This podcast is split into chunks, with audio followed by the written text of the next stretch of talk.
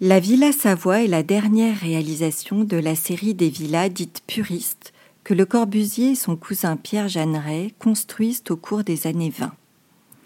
Lorsque Le Corbusier en amorce le chantier, il vient de publier un manifeste architectural par lequel il remet en cause l'académisme dominant et dénonce le goût pour le décor qui dégrade les formes pures.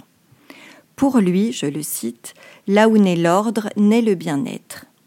Dans son essai, il identifie cinq principes constructifs pour qualifier l'architecture moderne. Il les appliquera en toute liberté au chantier de sa dernière villa blanche. Pour Le Corbusier, c'est en marchant, en se déplaçant, que l'on voit se développer les ordonnances de l'architecture.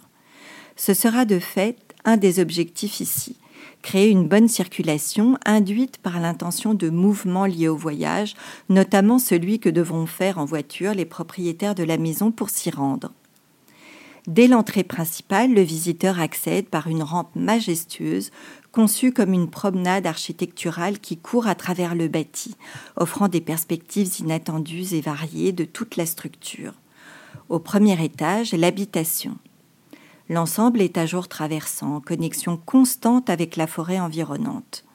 La rampe poursuit la balade jusqu'au toit terrasse, pensé comme un jardin. Le béton armé est alors une révolution dans la construction. Il permet d'installer de grandes dalles d'un seul tenant que l'on pose sur des piliers eux-mêmes situés en retrait des bords, ce qui éradique le traditionnel mur porteur, permettant de redistribuer les espaces à sa guise avec des cloisons. La façade libérée est percée d'une galerie continue de fenêtres en bandeaux et n'est plus soumise aux espaces conditionnés par les trumeaux porteurs. Le Corbusier, en s'affranchissant ainsi des impératifs structurels du bâtiment, en valorise l'espace, les formes et convie la lumière, ce qui donnera son nom d'origine à la villa Les Heures Claires. La Villa Savoie est, au-delà du bâti d'une belle résidence secondaire pour des bourgeois parisiens, la mise en œuvre d'une nouvelle conception architecturale et l'aboutissement des recherches formelles du Corbusier.